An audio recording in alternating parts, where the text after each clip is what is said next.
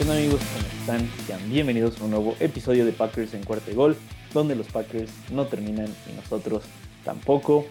Tristemente, en el episodio del día de hoy hablaremos de lo que fue el partido contra los Leones de Detroit, el último partido de la temporada para los Packers, porque se perdió este partido 20 a 16 y con ese resultado los Packers fueron eliminados de la contienda en los playoffs.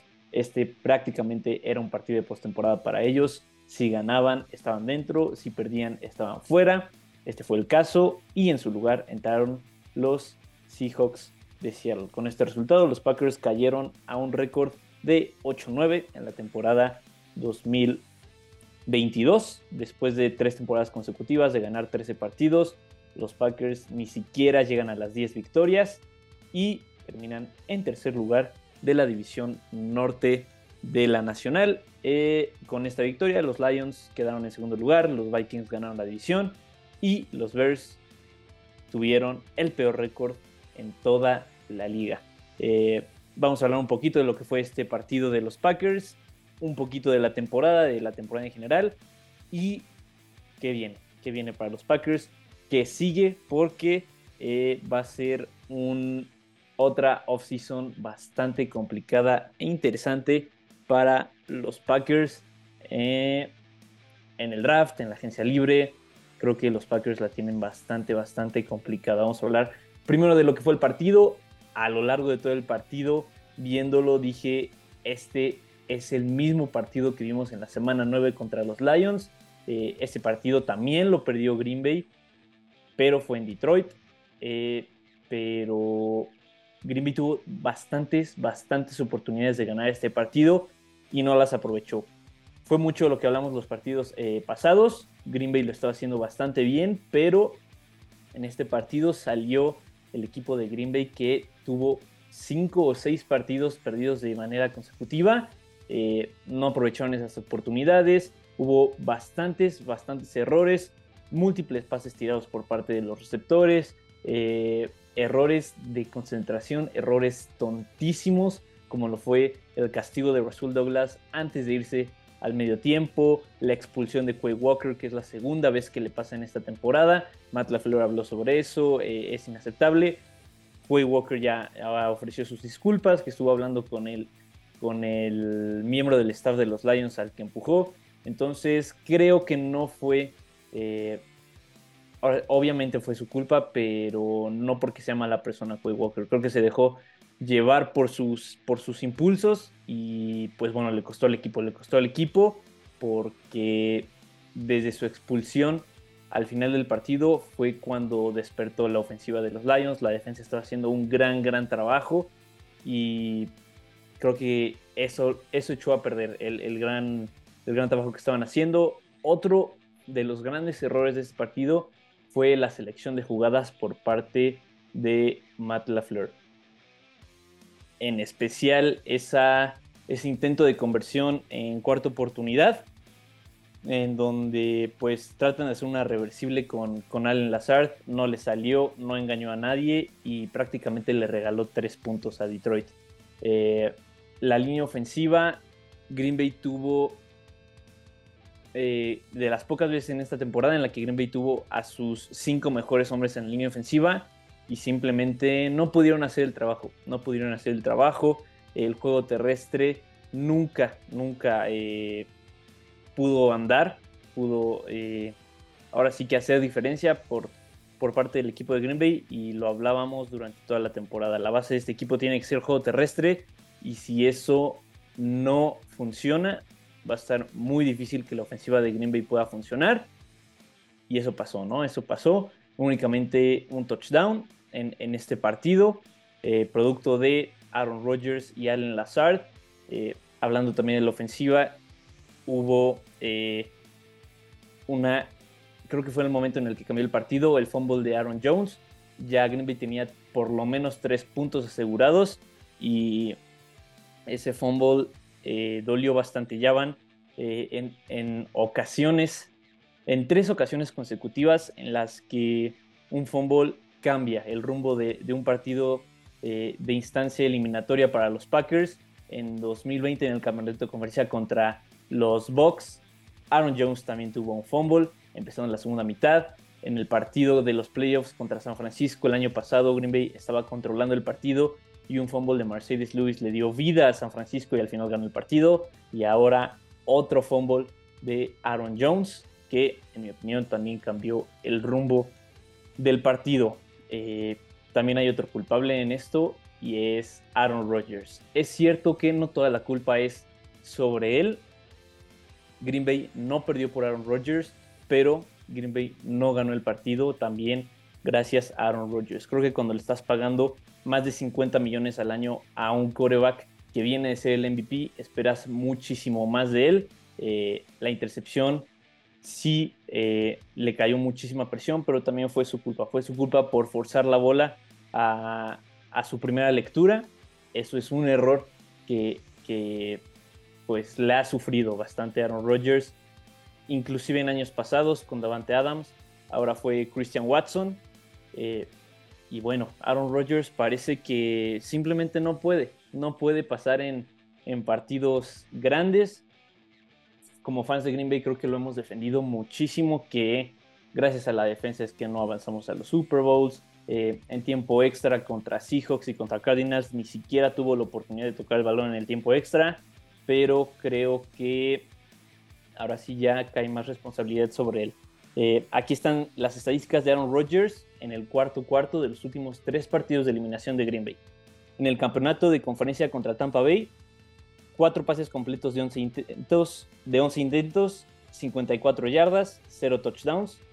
Contra San Francisco, eh, dos pases completos de 6 intentos, 12, no, cuatro pases completos de 7 intentos, 17 yardas, 0 touchdowns, 0 intercepciones.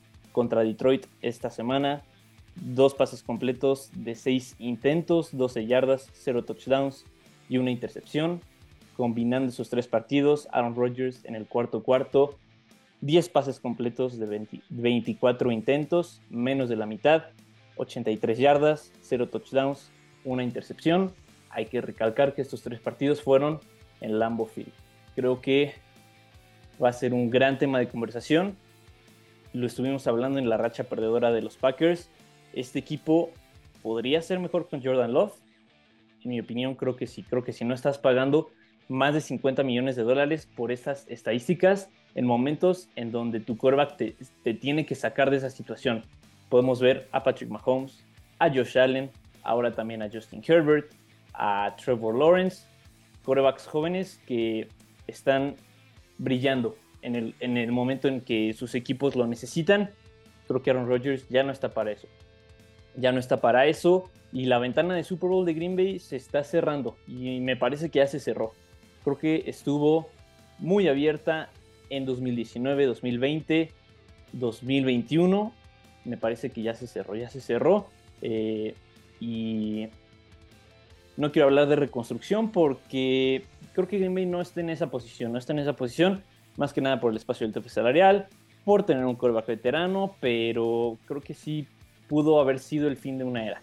En, en Green Bay no se aprovechó más de ¿qué será? 12 años, justo 12 años en que Green Bay no pudo regresar al partido grande teniendo varias oportunidades, algunas por culpa de Aaron Rodgers, algunas por culpa del cocheo, otras más, y creo que en la mayoría por la defensa de Green Bay, pero al final de cuentas no se pudo, no se pudo, y este partido demostró que hay errores en varias facetas y creo que se tienen que corregir para la próxima temporada a mi parecer, el único punto positivo de este partido fue Christian Watson.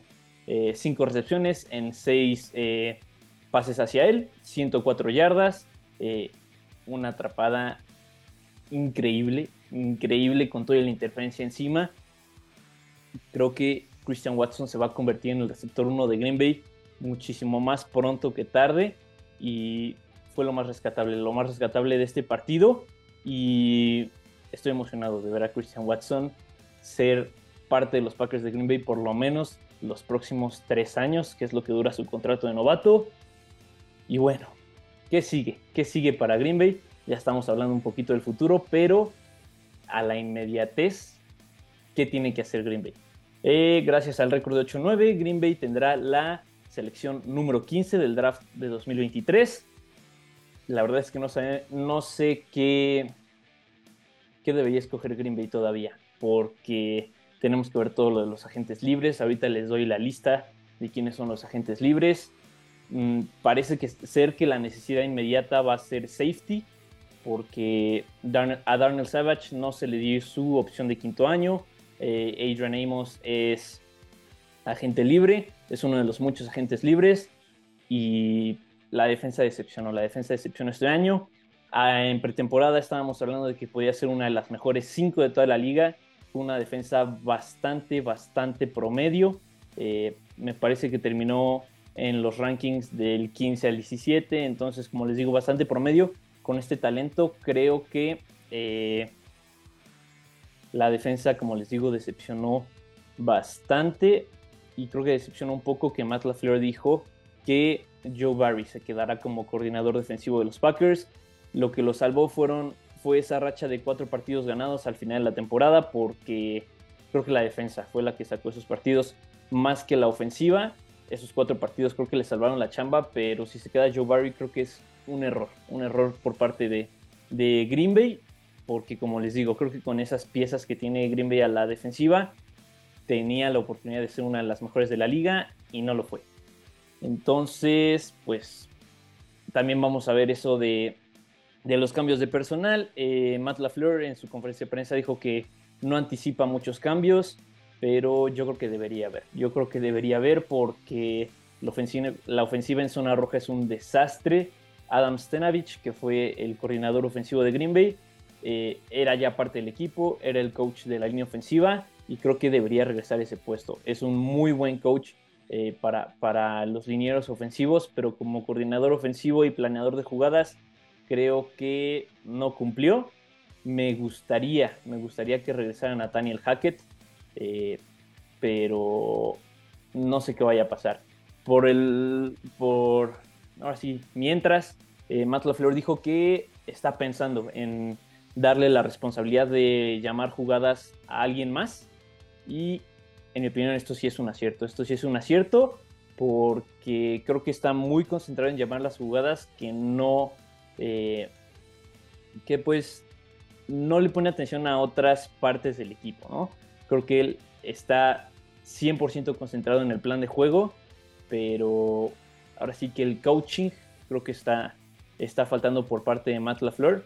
Lo vemos en Quay Walker, lo vemos en, en, en el mismo Aaron Rodgers. Entonces, creo que si deja esa responsabilidad, ya sea Adam Stenavich, alguien más, si traen a alguien más, creo que es un acierto. Ahora sí, vamos a hablar de los agentes libres que tiene Green Bay porque son varios y parece que de la mayoría vimos su último juego como, como parte de los Green Bay Packers este domingo contra Detroit. Empezamos con Allen Lazard, que por lo que dijo en su conferencia de prensa, parece ser que no va a regresar con el equipo. Kishon Nixon, eh, me parece que él tendría que regresar. Le cambió la cara a los equipos especiales y creo que Green Bay sí tendría que hacer un esfuerzo para traerlo de vuelta. Eh, Robert Tonian y Mercedes Lewis, eh, no sé qué vaya a pasar con ellos porque Josiah de Warra está con contrato de novato, Green no tiene espacio en el tope salarial, entonces no sé qué tan indispensables sean estos alas cerradas veteranos. Mason Crosby dijo que quiere regresar, pero su edad eh, ya es pues arriba del promedio, ¿no? Adrian Amos, como les digo, Creo que con él sale más barato en, el tope salarial que regrese a que se vaya, pero no sé. La verdad es que hay muchas incógnitas todavía para Green Bay. Justo lunes y martes se reunieron Matt LaFleur, Brian Gutekunst, el gerente general y Aaron Rodgers para ver qué se viene. Eh, creo que tendremos un poquito de más información sobre eso el viernes en la conferencia de prensa del gerente general y el próximo martes en el programa de Pat McAfee va a ir Aaron Rodgers a ver eh, qué puede decir, qué puede decir que sea de relevancia. Randall Cobb no creo que regrese. Eh, Reed y Lowry, dos linieros defensivos que creo que no se pueden quedar los dos. Ni siquiera sé si se puede quedar uno. Eh, Aaron Jones no es agente libre, pero su impacto en el tope salarial del próximo año van a ser 20 millones de dólares, así que él es candidato a una reestructura o que el equipo simplemente lo corte. David Bakhtiari también está bajo contrato, pero eh, este es, son raros los contratos de la NFL, pero podría salir, podría salir este año a pesar de que estaba bajo contrato. Entonces, pues creo que este equipo al final de cuentas se va a desarmar, mm, pero creo que no estoy tan triste por eso, porque este equipo al final no pudo llegar al objetivo. Entonces creo que por mi parte yo no le diría que no a un cambio, especialmente en la posición de coreback. Eh, yo creo en Jordan Love, sí que tal vez muchos de ustedes no, pero yo creo que lo estamos viendo en la conferencia americana, los corebacks jóvenes con gran talento en el brazo, que pueden sacar las jugadas con piernas, son lo que está funcionando en la NFL de hoy en día. Jordan Love se ajusta a ese molde, no hemos visto mucho de él, pero yo confío en, en Jordan Love ya depende de lo que diga Aaron Rodgers, si quiere ir a otro equipo, si quiere retirarse, si quiere quedarse. Él es el único que va a decidir eso. Eh, Jordan Love salió un reporte, un rumor de que si Aaron Rodgers se queda en 2023 con Green Bay, él va a pedir salir del equipo y con toda justicia, ¿no? Creo que él lo que quiere hacer es jugar en la NFL, no solamente ser banca. Y si Aaron Rodgers no le da la oportunidad de ser el quarterback titular de Green Bay, él va a tener que buscar en otro lado. Yo no quiero que pase, porque como les digo, yo creo en Jordan Love. Aaron Rodgers es una leyenda, es un ídolo en el equipo, pero creo que hay que saber cuándo es el momento de decir hasta aquí. Y creo que este es el momento para Aaron Rodgers, para la organización. Y yo, por mí, empiezo la era de Jordan Love en este 2023. Tampoco hay que eh, estar tan tristes, ¿no? Green Bay, a pesar de la situación del, tope salarial, a pesar de, la situación Aaron Rodgers, tienen jugadores jóvenes con muchísimo futuro, con muchísimo talento. Lo hablamos en varios episodios. Esta clase del draft 2022 que hizo Green Bay tiene demasiado, demasiado potencial y pueden ayudar al equipo instantáneamente. Tenemos a Christian Watson, Jerry Alexander, que está bajo contrato, se lo acaban de extender. Eh, va a regresar Rashan Gary y muy probablemente se va a quedar con el equipo por lo menos otros cuatro años. Eh, Elton Jenkins, que si se va a y será el nuevo pilar de la línea ofensiva de Green Bay. Eh, Kenny Clark, Quay Walker, Romeo Dobbs. Hay muchísimo, muchísimo talento joven y creo que eso es lo que le falta a Green Bay. Eso es lo que le falta a Green Bay, que esos jóvenes eh, sean lo que lleve al equipo, más que un coreback eh, legendario, Hall of Fame, esté cargando el equipo, que estos jóvenes sean la nueva base del equipo. Matt LaFleur tiene muchísima responsabilidad en este fracaso, pero creo que todavía no es momento de decir si eh, podría estar fuera del equipo, porque yo creo que no porque durante estos eh, cuatro años siempre ha estado Aaron Rodgers. Creo que eh, no hemos visto a Matt LaFleur jugar sin la presión de tener a Aaron Rodgers, su personalidad, eh, su nivel de juego. Entonces creo que me gustaría ver a, a Matt LaFleur y su sistema correr con Jordan Love. Esa es mi conclusión de esta temporada. Por mí, como les digo, yo estoy listo para que empiece otro ciclo en Green Bay, una nueva era, eh, porque creo que si se quedan Rodgers va a ser otro año de lo mismo. Otro año de lo mismo, de jugar más o menos bien, de sacar un poquito la chamba, pero al final ya no le da. Ya no le da para eh, jugar el partido grande, que no ha podido regresar desde que ganó su primer y hasta ahorita único Super Bowl en la temporada 2010. Entonces, pues vamos a ver qué pasa. Vamos a ver qué pasa. Aquí nos vamos a mantener informados. Pase lo que pase, nosotros vamos a estar apoyando. Vamos a estar apoyando. Somos fans de los Packers de Green Bay y fue una temporada bastante extraña, bastante extraña, pero hubo momentos que nos hicieron emocionarnos, nos hicieron sufrir más de lo esperado, más de lo que habíamos sufrido en estos últimos tres años, pero al final de cuentas creo que hubo grandes momentos momentos memorables en esta temporada y creo que eso es lo que cuenta. Al final, Va a haber 31 equipos perdedores. A Green Bay no le ha tocado repetir como ese equipo ganador, pero como les digo, siempre vamos a estar aquí, aquí con el equipo, pase lo que pase. Yo me despido por el día de hoy. Muchísimas gracias por ver y escuchar este episodio. Muchísimas gracias por seguir todas las previas y análisis durante la temporada. Les vamos a seguir trayendo contenido durante la off-season para que tampoco se aburran, para que tampoco me aburra yo.